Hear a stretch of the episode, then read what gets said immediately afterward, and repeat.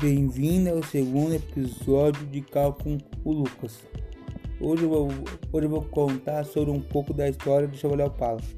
Ele foi apresentado em 1968 pela General Motors do Brasil.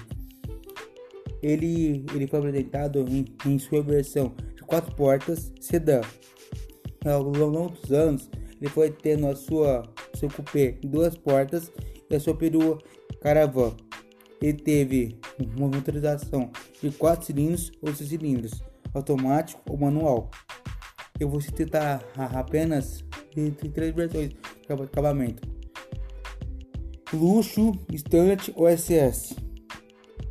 Ele teve, ele sim foi comprado pelos executivos da época o pai de família. O Chevrolet Opala ele tem até hoje muitos fãs e tem também vários fã clube. Chevrolet Opala, ele é um, ele é um carro muito bem acabado, com muito requinte e luxo. Em sua, em sua versão SS, super esportiva.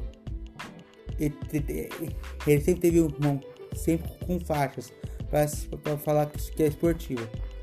O Opala CS, eu sou muito fã dele. Em alguns anos atrás, o meu, meu avô Irineu teve uma perua Caravan. Eu, eu tenho um carinho muito grande com o Chevrolet Opala. Obrigado por ter me assistido. Valeu. Um grande abraço.